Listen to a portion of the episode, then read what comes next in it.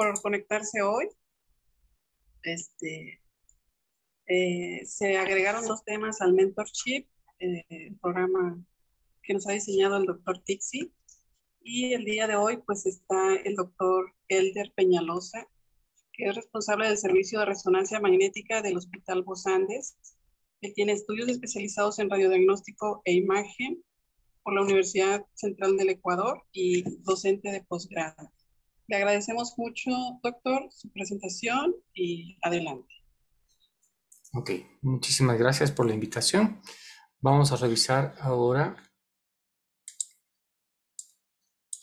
eh, el estadiaje de cáncer por radiología. Para entender un poco eh, a lo que queremos llegar, tenemos que empezar desde las bases moleculares. Cuando algún gen, un oncogen se activa en el ADN de cualquier célula, en cualquier lugar, va a empezar una orden en eh, la transcripción y en eh, el procesamiento de proteínas que va a decir que empieza a generar más proteínas de lo que es normal. Es decir, va a empezar a construir más proteínas, más membranas celulares de lo que es normal. Y a eso es lo que llamamos expansión celular. Esa expansión celular, donde quiera que esté, va a causar síntomas cuando ya esté eh, inevitablemente con eh, la compresión sobre órganos muy específicos. Por ejemplo, tenemos eh, cánceres indolentes que cuando tienen una, un tamaño pequeño no causan ningún síntoma, pero ya cuando tienen un gran tamaño, como por ejemplo en el cáncer de páncreas, ahí van a causar una multiplicidad de síntomas. Eh, otros cánceres muy pequeños eh, pueden causar síntomas dependiendo de dónde estén, por ejemplo en el nervio óptico o en em, los uh, pares craneales eh, auditivos. Otra base biológica que tenemos que tomar en cuenta es la expansión de la neoplasia, la expansión de las células tumorales. Un carcinoma in situ va a estar confinado al órgano, pero mientras va proliferando, todo lo que va en, eh, su progresión de eh, moléculas de eh, adhesión celular, de eh, invasión celular, de adhesión vascular, de neovascularización y de angiogénesis, va a ser esto, va a ser un puente entre el órgano y los vasos. Cuando hay esto se llama intravasación y a través de esta intravasación va a ser una migración hacia eh, los órganos distales y causar las metástasis. Aquí estamos un poco más didácticos en cómo se producen las metástasis por vía hematógena. Y esto sucede para todos los órganos, cerebro, hueso, ah, mama, hígado.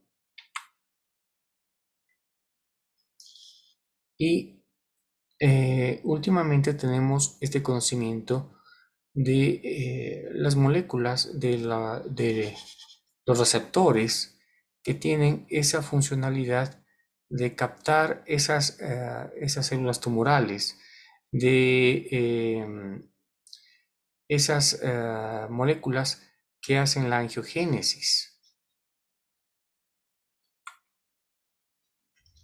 En cuanto a las modalidades de imagen que tenemos para ah, hacer el estadiaje, tenemos desde los rayos X de la serie ósea metastásica clásica, la ecografía que nos ayuda ahora al VIRAS, al TIRAS, al LIRAS, la tomografía de cuerpo total, la tomografía específicamente de cada órgano, que nos indica la invasión eh, a la mucosa, a la serosa, eh, las metástasis, la resonancia magnética que nos ayuda bastante al VIRAS, al PIRAS, al ORATS que ahorita se está validando para resonancia magnética el PET-CT, eh, la PET-RM.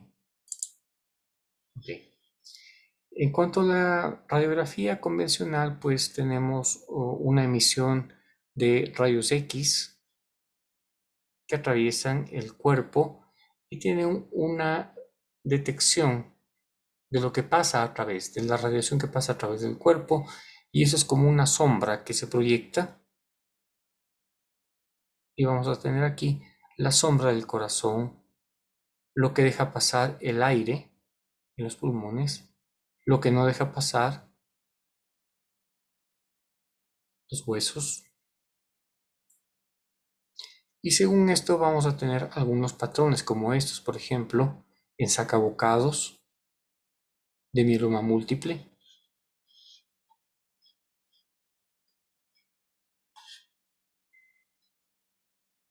La seriosa metastásica comprende desde el cráneo, eh, cuello, tórax, eh, escápulas, brazos, antebrazos, manos, columna total, pelvis, eh, fémures, rodillas, pies, eh, piernas. Ok.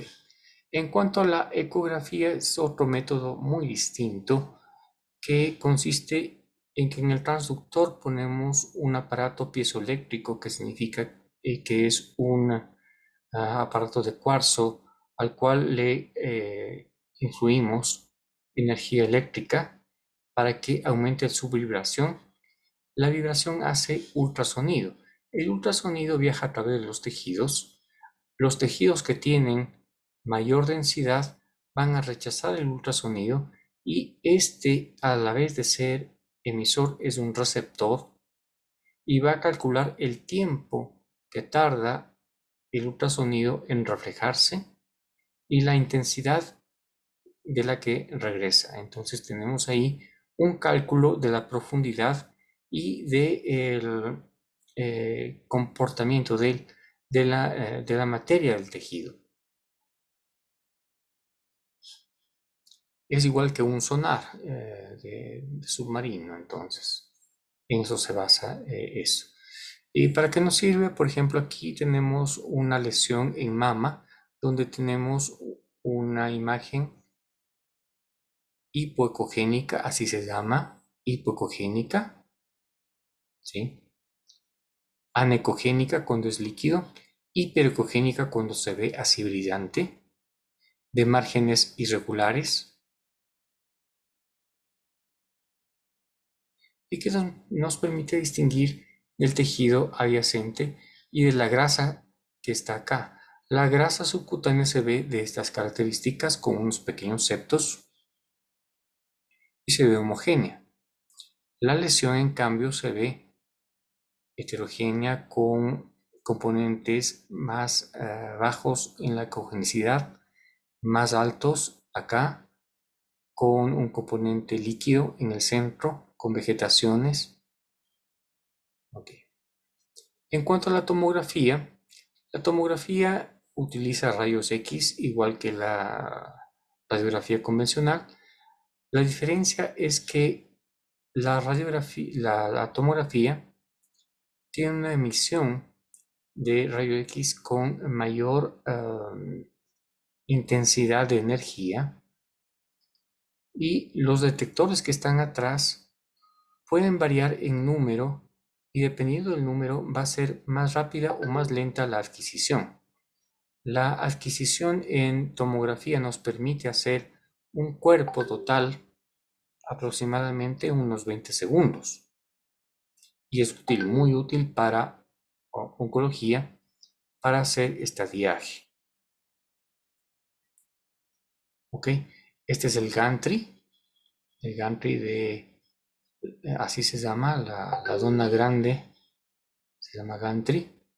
Tenemos por un lado el tubo de rayos X y por otro lado los detectores que giran constantemente mientras el paciente va entrando en la mesa, y eso va siendo la adquisición helicoidal. Esta adquisición helicoidal nos permite hacer reconstrucciones en 3D, reconstrucciones multiplanares, eh, con volúmenes isométricos. Para detectar esto, es muy útil la tomografía en pulmón, no le gana nada a, la tomografía eh, para lesiones de pulmón y para cuerpo total. En cuanto a la resonancia magnética, la resonancia magnética es un método de imagen que no utiliza radiación, utiliza radiofrecuencia y magnetización. Em, el, eh, el, proceso de adquisición de imágenes es un poco complejo y no vamos a, detenernos en eso.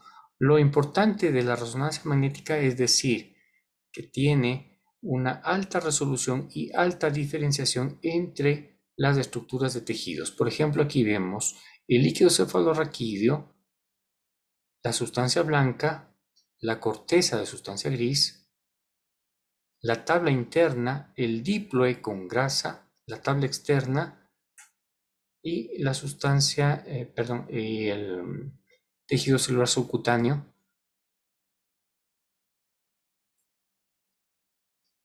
en secuencia T1. Cada tejido tiene una diferente forma de expresarse en la resonancia magnética. ¿Sí? Aquí vemos. En secuencia T1. En secuencia T2 sucede lo mismo. Cada tejido tiene un tiempo distinto de relajación y una ah, forma distinta de expresión en la imagen.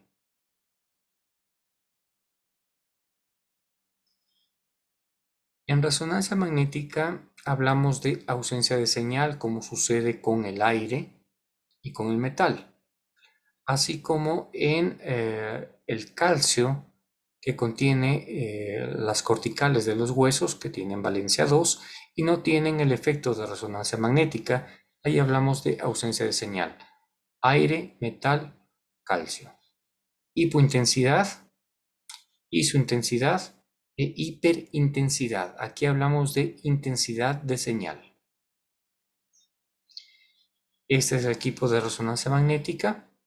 Es igual un gantry, se parece al tomógrafo, pero no utiliza radiación. En la resonancia magnética tenemos imágenes morfológicas clásicamente desde que empezó la resonancia magnética T1, T2, flare, STIR y gradientes pero eh, durante las últimas décadas se han añadido imágenes funcionales, difusión, susceptibilidad magnética, perfusión, permeabilidad, tractografía, espectroscopía y resonancia magnética funcional. Ok. Una de las secuencias más importantes que tiene la resonancia magnética es la difusión. ¿A qué se refiere la difusión? La difusión se refiere a investigar cuál es el movimiento molecular del agua en los tejidos evaluados. Para eso necesito dos secuencias de pulso. Una secuencia de pulso que eh, incita a los protones de hidrógeno en un tiempo cero, luego de mil milisegundos o de 800 milisegundos en el cuerpo, se incita otra vez a los protones del cuerpo y los que no se han movido se quedan cargados con esa radiofrecuencia y van a brillar. Es básicamente eso. Entonces tenemos aquí tejidos normales que tienen aquí las moléculas de agua, los protones de hidrógeno en la primera instancia. En mil milisegundos se han movido. Y como se han movido, no van a tener el refuerzo de la segunda radiofrecuencia y se va a ver homogéneo. Los tejidos patológicos que no permiten que se mueva las moléculas del agua, que no permiten que se mueva el hidrógeno, los protones de hidrógeno, van a tener esta característica. Al no permitir que se muevan los protones de hidrógeno, van a brillar en la difusión. A eso llamamos restricción a la difusión. La restricción a la difusión se estudió clásicamente durante mucho tiempo y muy útilmente para eh, los infartos eh, cerebrales. Tenemos aquí un ejemplo de un infarto cerebral agudo donde se ve restricción a la difusión. Las moléculas de agua que se mueven libremente, que se mueven sin restricción, se ven así. Pero las que tienen restricción por edema, por infarto, van a tener esta característica brillante. Y se hace un cálculo, un logaritmo inverso de T2 que se llama ADC. Y en el ADC, cuando es agudo, el infarto se ve así hipotenso. Se vio otra utilidad para la difusión porque eh, la restricción es restricción. Cuando no se mueve el agua, no se mueve el agua, sea por cualquier causa. Y una de las causas, aparte del edema y de la destrucción celular que causa el, infarto, es la construcción de eh, paredes celulares, es decir, los tumores. Mientras más paredes celulares tenga, más restricción tengo a la, a la difusión. Y eso es lo que pasó empezaron a utilizar difusión para averiguar la celularidad, el patrón de celularidad de los tumores y clasificaron en celularidad baja, media y alta, dependiendo de cómo se ve en el ADC. Y esto es muy útil para todos los tumores, desde la cabeza hasta, hasta los pies. Si en el ADC tenemos una intensidad de señal similar al líquido cefalorraquídeo, va a tener una celularidad baja, pero si se ve así gris, va a tener una un patrón de celularidad alta, es decir, más a un grado alto. Otra de las aplicaciones de la resonancia magnética funcional en difusión es la tractografía. La tractografía implica el estudio de la difusión del agua en una sola dirección. Se hace el mismo estudio de difusión, pero en seis direcciones para averiguar cómo va eh, la, dirección del agua, si va hacia arriba, si va hacia abajo, si va de adelante a atrás, si va de derecha a izquierda y se hacen códigos cuando se averigua esto. Esto se llama tractografía, una reconstrucción 3D eh, de los tractos.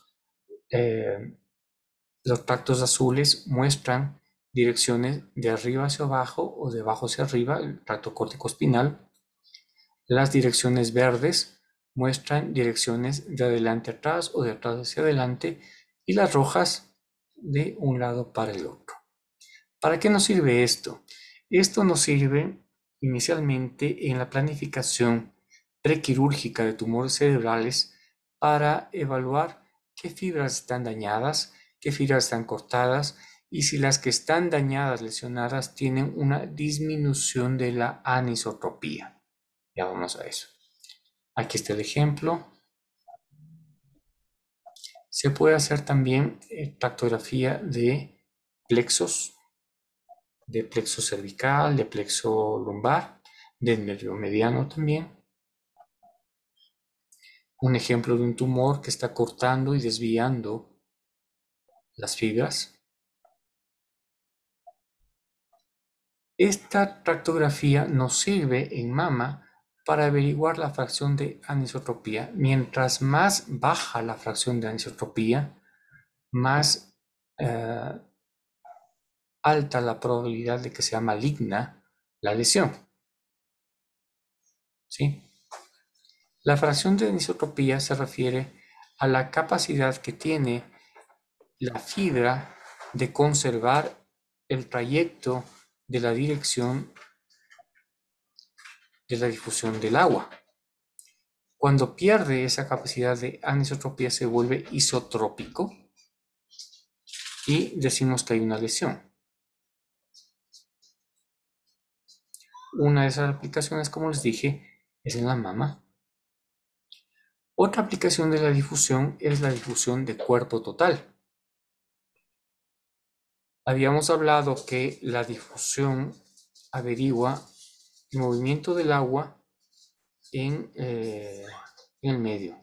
Cuando hay construcción de membranas, hay ocupación y hay dificultad para que se mueva el agua. Esto averigua la difusión.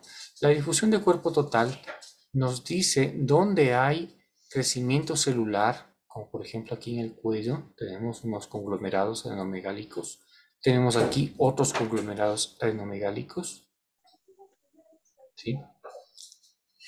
Donde haya crecimiento celular va a haber aumento de la restricción. Otra modalidad es eh, la gamografía, el SPECT y el PET, es decir, eh, la imagen eh, con isótopos radioactivos. Ok. Eh, para esto tenemos que inyectar al paciente, que administrarle isótopos radioactivos eh, solos o combinados con algunas moléculas, como por ejemplo, aquí tenemos una gamografía ósea con captaciones y em, algunos isótopos que podemos utilizar con el PCT, el más conocido, el fluor 18, que se liga a a, glucosa. La idea es que la glucosa entra en los tumores donde son metabólicamente más activos. Y la glucosa, al estar ligada a este flúor 18, va a mostrarse en el PET. ¿sí? Donde haya más captación, más metabolismo del, tumor, va a haber eh, registro del PET. Una combinación de este examen, que es un examen molecular, un examen funcional metabólico, es eh, con la tomografía, se llama PET-CT. Este PET-CT entonces combina la imagen metabólica con la imagen anatómica, ¿sí? porque se vio que esta imagen no es tan anatómica, pues, está aquí, pero ¿dónde también estará? Eh, se combina con la tomografía y se hace el PCT para localizar. Se puede hacer lo mismo con la resonancia magnética y eso se llama PET resonancia. Hay otros marcadores que se pueden utilizar dependiendo del ciclotrón que se utilice, de la radiofarmacia que se utilice, para poder utilizar diferentes marcadores uh, radioactivos. Ok. Ahora vamos a las clasificaciones. Todo esto para decirles que estas modalidades de imagen utilizamos para hacer las clasificaciones. Estas clasificaciones eh, estandarizadas son DIRATS, CIRATS, eh, CARATS para coronarias, LIRATS para cáncer de hígado, para cáncer de pulmón, para cáncer de cabeza y cuello, de ovario, de próstata y de tiroides. Las más utilizadas y las más conocidas, DIRATS, TIRATS, PIRATS. Recién se está empezando a utilizar ORATS, el IRATS un poco más todavía. Ok. ¿En qué consiste esto? Eh, nosotros como radiólogos tenemos que decirles que el tumor está confinado o no al órgano, si es que está en la mucosa, dependiendo del órgano, si es que está en la mucosa, si es que ha pasado la mucosa y está en la muscular, o si es que ha sobrepasado y está en la serosa, o si ha rebasado todo eso y más allá de la serosa. Y para eso se hacen clasificaciones estándar de TNM y es lo que utilizamos para todos los órganos y deben haber conocido todos esto. Em, la T significa eh, el tumor de cómo está en el sitio. Mientras más alto el grado, más infiltración. N de nódulos linfáticos y M de metástasis. En este caso de pulmón tenemos esta clasificación. Esta clasificación nos permite hacer estadiajes. Los estadiajes sirven para eh, clasificar al paciente en qué eh, evolución del tumor está y darle un pronóstico y un tratamiento adecuado. Aquí tenemos un, un ejemplo de un tumor pulmonar típicamente con especulaciones.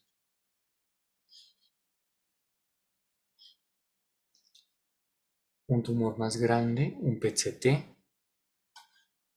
metástasis acá a la suprarrenal. Para eso nos sirve el PCT. Un mesotelioma. La clasificación del mesotelioma. estadio 1, estadio 2, estadio 3, 4. En mama también tenemos el, el TNM, el VIRATS, que hay VIRATS para eco, para tomografía, para resonancia. Y hay un libro, todo un libro de, de VIRATS para, para mama.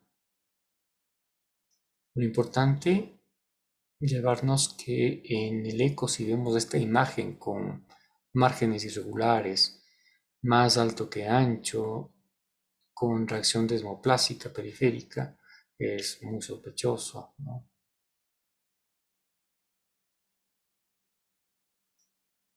Ok. De esófago, por ejemplo, las clasificaciones, ¿cómo van? Inclusive llegando hasta la aorta los nódulos, las metástasis.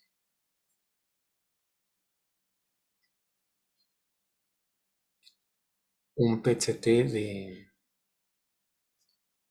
cáncer de esófago. Está aquí en la tomografía y está aquí una metástasis. Es una difusión de cuerpo total que nos indica lo mismo. En el colon también tenemos las clasificaciones. Para viabiliar tenemos también la clasificación. Aquí está un ejemplo.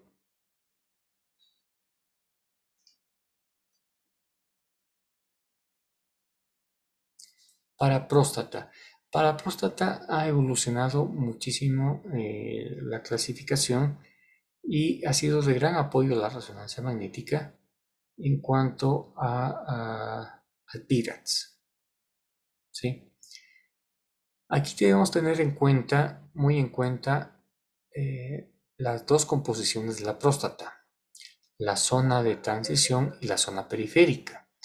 Para la zona de transición es importante evaluar en secuencias T2, mientras que para la zona periférica es importante evaluar en secuencias de difusión en ADC, en mapa de ADC. Y tenemos así que lesiones nodulares que tienen cápsula, que son hiperintensas en T2 y son intensas en T2, pueden ser clasificadas como PIRATS 1 o 2. Mientras que si tenemos en la zona periférica lesiones muy hipointensas en T2 con márgenes irregulares no encapsuladas, como aquí, puede ir a un PIRATS 3 o 4. 3 si se ve así, 4 si se ve así. Un PIRATS 5 cuando tiene cualquiera de las dos imágenes eh, ovalada o irregular, pero que contacta con la cápsula prostática o mide más de 1.5 centímetros. Ahí clasificamos con PIRAT 5. Los PIRATs nos indican la posibilidad de tener eh, cáncer de próstata. Mientras más alto el PIRATS, más alta la posibilidad de tener cáncer de próstata. Así tenemos en la zona periférica algunas lesiones que son lineales y que son clasificadas como benignas como PIRAT 2, como PIRAT 3 cuando son nodulares pero son de celularidad baja. En ADC hablamos de celularidad, celularidad baja. En el PIRAT 3 de una celularidad intermedia bien redondeada y 5 cuando tenemos lo mismo pero mayor de 1.5 centímetros o que contacta con la cápsula. Tenemos aquí los descriptores para zona periférica que toma en cuenta la difusión, el ADC, y para la zona de transición que toma en cuenta el T2. Es un poco, no complicado, un poco vericuetoso, pero no, no difícil cuando, cuando tenemos en cuenta eh, estas acepciones para la clasificación. En cuanto al ovario, tenemos la clasificación ORATS, que fue inicialmente validada para ecografía, luego para tomografía y actualmente está siendo eh, validada para resonancia magnética. Y dependiendo de la complejidad de la lesión ovárica, vamos a clasificar igualmente en ORATS 1, 2, 3, 4 y 5 y nos va a dar la probabilidad de malignidad. Ok, para hígado tenemos el LIRATS. El LIRATS hay que tener en cuenta que se aplica para pacientes cirróticos, pacientes cirróticos que tienen lesiones nodulares y estas lesiones nodulares tienen algunas características que nos van a dar la clasificación de LIRATS hasta 5 que definen carcinoma hepatocelular. Criterios mayores que sea un hiperrealce arterial con un lavado portal tardío. ¿Esto por qué? Porque los eh, carcinomas hepatocelulares tienen shunts arteriovenosos que hacen que el contraste, cualquiera que sea hepatoespecífico o no hepatoespecífico, pase de la arteria a la vena y se lave rápidamente, no permanezca ahí. Es decir, tiene una neoangiogénesis que hace ese efecto. hay que tener en cuenta eso. Que tenga cápsula y que realce. El diámetro mayor, mientras más grande, más probabilidad de que sea maligno. Y en el seguimiento que haya crecimiento. Eh, hay que tener en cuenta que el IRA se aplica para pacientes cirróticos. Aquí está un ejemplo de un patrón en mosaico con un realce heterogéneo durante la fase arterial.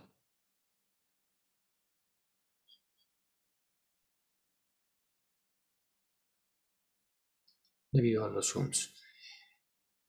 Cuando utilizamos contraste hepatoespecífico, es decir, eh, sustancias que se metabolizan dentro del hígado, y dentro de los hepatocitos normales vamos a tener el siguiente patrón. Cuando hay hepatocitos supervivientes normales, va a haber realce persistente a los 20 minutos luego de iniciar la inyección del medio de contraste, es decir, en la fase de excreción hepatobiliar. Si tenemos lesiones que son malignas, es decir, que ya no tienen hepatocitos normales, esa lesión va a ser hipointensa, va a eliminar todo el contraste a los 20 minutos. Esa es la ventaja de utilizar Primovist. Eh, es un medio de contraste que utilizamos aquí, eh, hepatoespecífico, y que nos ayuda a distinguir de eh, lesiones benignas, como por ejemplo los nódulos benignos de los shunts, los de hiperplasia nodular focal, los adenomas que tienen todavía hepatocitos funcionantes, de los hepatocarcinomas que no tienen nada de hepatocitos funcionantes, de, los, em, de las metástasis que no tienen nada de hepatocitos funcionantes y que tienen otro patrón de, de realce. Ok, en cerebro vamos a hablar un poco del glioblastoma, de la pseudoprogresión, del meduloblastoma y de la nueva clasificación. ¿Qué vemos aquí? Vemos em, en FLAIR en T1 y en T1 contrastado una lesión muy heterogénea de bordes irregulares en el parenquima cerebral frontoparietal derecho con infiltración hacia la pared ependimaria del ventrículo y que cruza la línea media hacia la región frontal.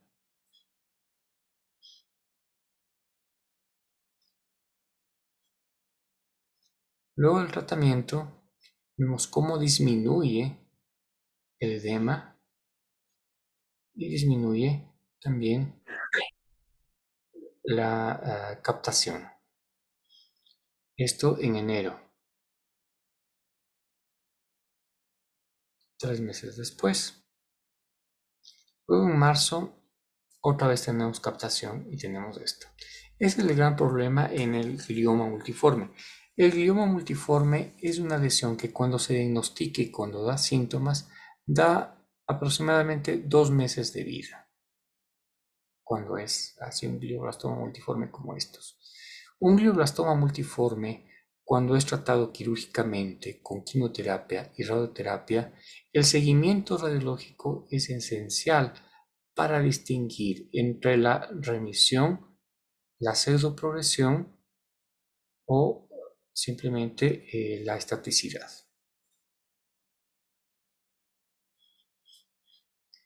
¿Qué les parece esto? Tenemos aquí la resonancia inicial, una lesión amplia con un componente nodular de eh, alto contenido celular con realce. ¿Sí? Vean aquí la calota craneal está íntegra hay gran edema alrededor, gran edema alrededor, compresión del ventrículo, desviación de la línea media. Luego de la cirugía, dos horas después de la cirugía, tenemos esto, todavía un poco de realce ahí, es posquirúrgico, queda un poco de realce. Y le dan quimioterapia. La quimioterapia, temosolamida. Vean qué pasa con la temosolamida. Con la temosolamida un mes después se ve realce postcontraste, se ve una lesión quística ahí, se ve realce en el hecho quirúrgico. ¿Y qué podemos decir de esto? ¿Cómo informamos? Hay realce en el hecho quirúrgico, hay una lesión que no estaba antes, es una progresión. Hay que tener muy en cuenta esto. En seis meses después esta misma lesión va disminuyendo, ya no se observa este realce tan abigarrado como estaba.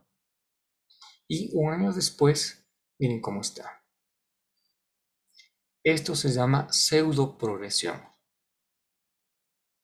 Y la pseudoprogresión, ah, pseudoprogresión eh, se produce cuando hay una metilación del promotor de MGMT, que es una proteína que repara el DNA. En estos pacientes que tienen la metilación de MGMT, existe esto, hay un realce, un daño celular que hace que realce mientras está con la quimioterapia. Pero no quiere decir que haya progresión, sino que hay una reacción inflamatoria por la misma quimioterapia. Y es importante cuando tenemos el espécimen eh, del tumor, mandar a hacer este estudio de metilación de MGMT.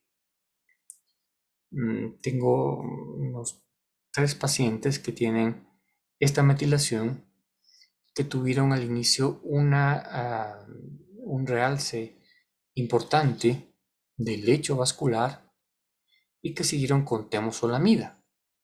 No hay que descartar la, la temosolamida con, eh, con, con este realce. y eh, siguieron bien, muy bien. Algunos tuvieron por la cantidad de eh, líquido, por la cantidad de necrosis del tumor residual, tuvieron que ser eh, drenados, tuvieron que ser evacuados esa parte necrótica, pero no hubo recidiva. A eso se refiere la pseudoprogresión, cuando se utiliza quimioterapia y temosolamida. Hay que tener en cuenta esto en los glioblastomas multiformes. Por ejemplo, vemos en, el tiempo cómo va. En cuanto a los meduloblastomas, los meduloblastomas em, se presentan en la edad pediátrica en fosa posterior. Tienen estas características, pero también pueden tener características variables que pueden ser laterales, pueden ser centrales, pueden ser de apariencia quística y se han estudiado con varias modelos de imagen, entre ellas difusión, perfusión, permeabilidad, espectroscopía. Ah, de la espectroscopía no les he hablado un poco. La espectroscopía es una, eh, una biopsia virtual en lo cual tomamos un ROI, una región de interés de la lesión, y el equipo nos dice qué componentes, qué metabolitos tiene tenemos colina. Cuando tenemos colina alta significa que los fosfolípidos de membrana están en aumento, están en anabolismo o catabolismo. La creatinina, que es el marcador de eh, energía, y el N-acetilaspartato, que es el marcador de eh, salud neuronal. Cuando algo le pasa a la neurona, el N-acetilaspartato disminuye. Cuando hay anabolismo, por ejemplo, en los tumores y a la vez catabolismo, porque se produce necrosis, aumenta la colina. Si tenemos este tipo de curva invertida, la colina muy alta, estamos hablando de que hay una neoplasia. Eh, otro marcador que nos indica que hay alto grado es la presencia de lípidos y lactato en esta posición. Con todo esto hicieron lo siguiente. Tomaron las muestras de los tumores que extirparon y llevaron a análisis genético y se hizo una comparación entre lo que se obtuvo en el análisis genético y la imagen para encontrar patrones que coincidieran y eso y a eso se llama radiogenómica, un análisis de asociación de radiogenómica. Es decir, lo que yo encuentro, lo que yo veo, si es que está lateral o si es que está central, si es que tiene más actividad quística, más actividad sólida, se correlaciona con las características que tiene en el genoma. Y de verdad hubo una correlación. Se hace la imagen, se hace el diagnóstico por imagen, se hace el mapeo de la región de interés y luego de eso, la morfología. Y luego de la morfología se hace un mapa de los genes expresados.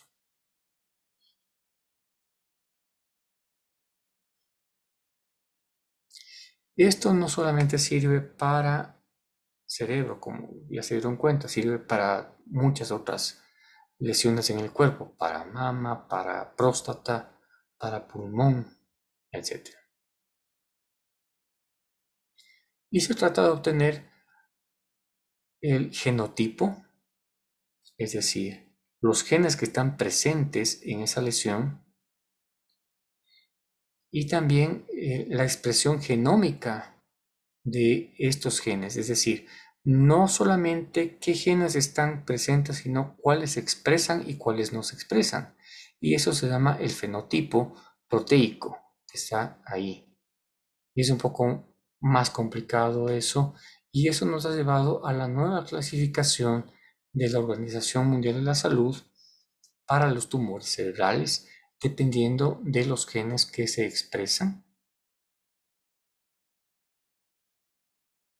Esa es la nueva clasificación y eso es lo que vamos a tener durante los próximos años eh, para los otros eh, tumores, para las otras lesiones, y decirles que si este gen se expresa y tiene esta característica en imagen, tiene la posibilidad de tener una, eh, tiene, la posibilidad de ser susceptible a tal o cual tratamiento.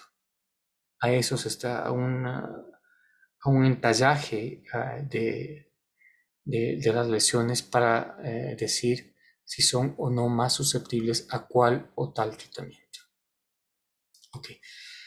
La difusión de cuerpo total, que es lo que hacemos nosotros en, en el hospital, es basada, como les dije, en secuencias de difusión y se trata de averiguar la difusión, la celularidad de las lesiones que encontramos en el cuerpo. Aquí tenemos algunos ejemplos.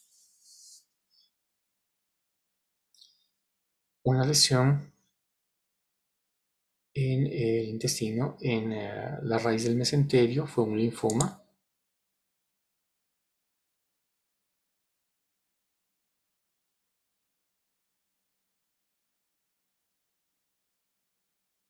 Es una imagen similar al PCT, por eso le llamamos PCT. Algunos le llaman el PET de los pobres, PCT de los pobres. ¿Por qué? Porque el, costo no es, eh, no es comparable, es muy, bajo con, con respecto al PCT.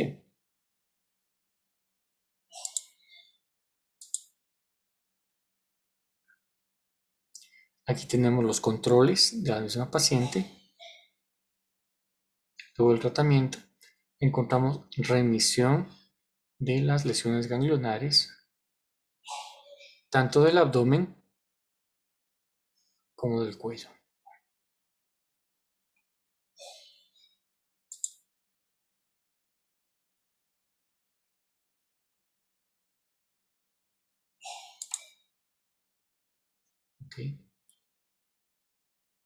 Aquí otras imágenes de difusión que muestran lesiones óseas.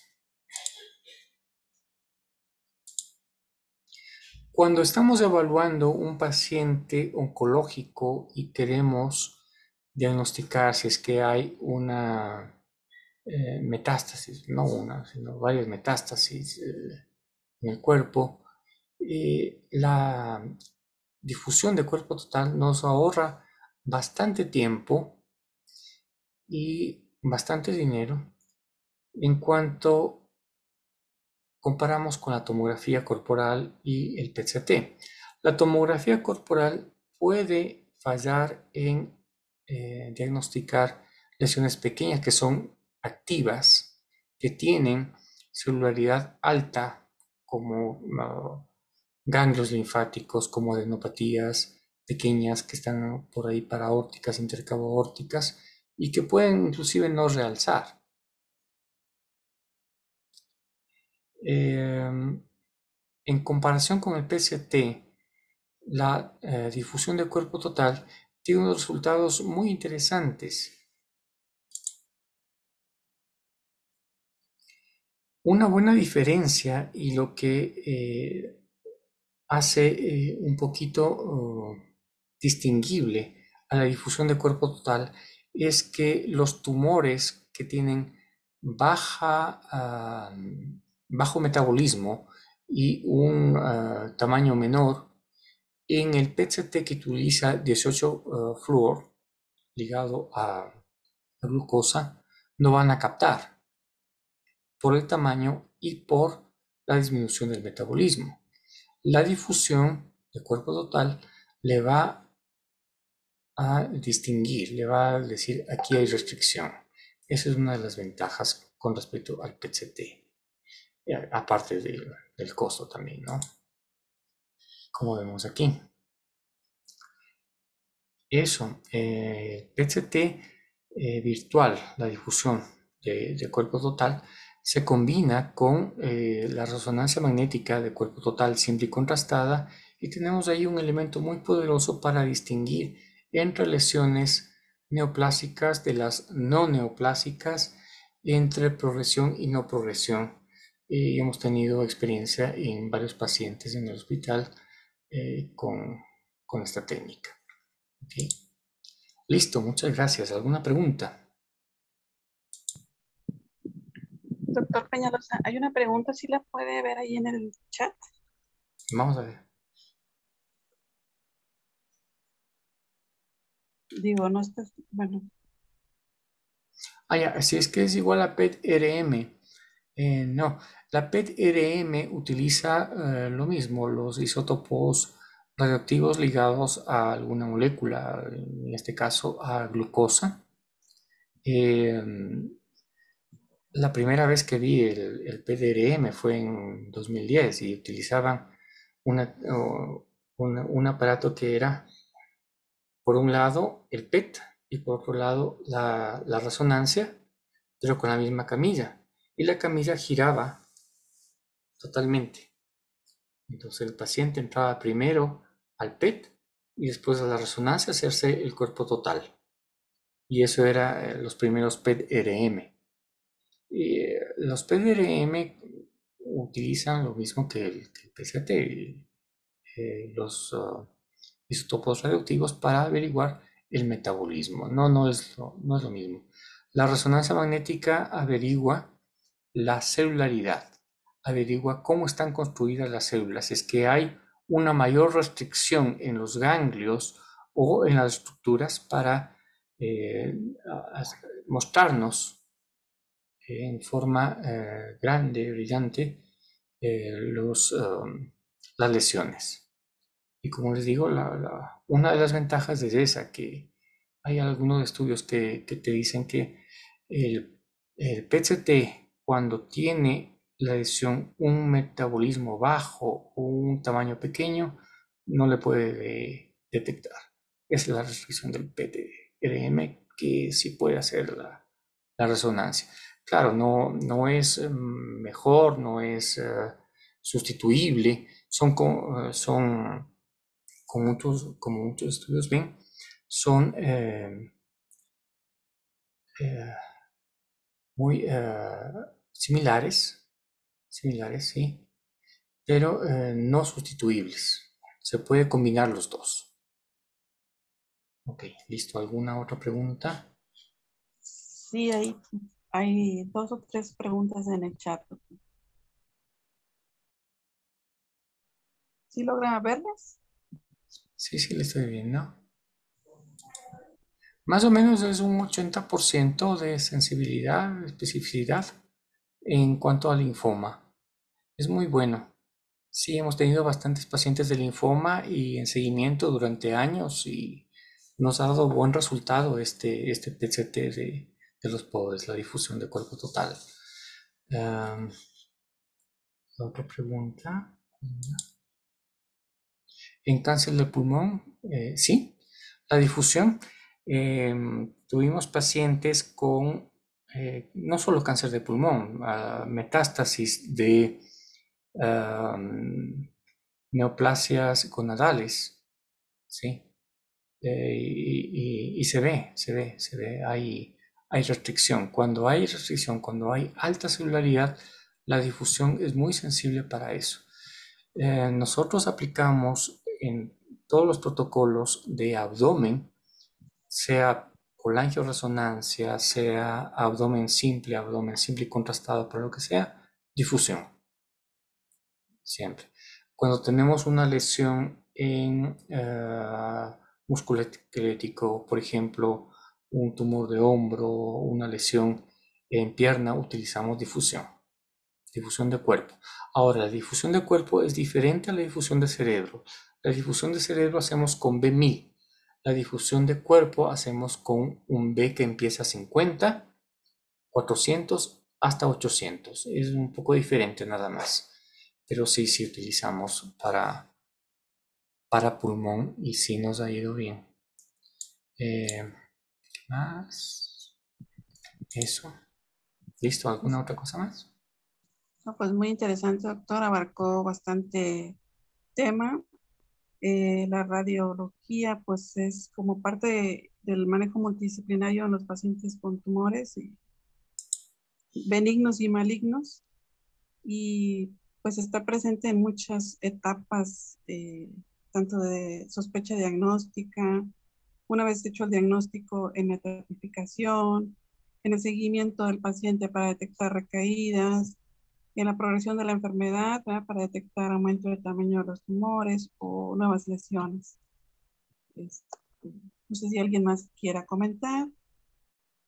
Si no, bueno, este, esta conferencia, esta sesión, pues queda guardada en el canal de ELO, o si quieren volverla a revisar. Y nuevamente reiterarle la invitación, doctor, para cuando tengamos el módulo de tumores del sistema nervioso central, lo vamos a invitar. Ya, con mucho gusto. Muchas gracias. Eh, buenas noches y buenas noches a todos.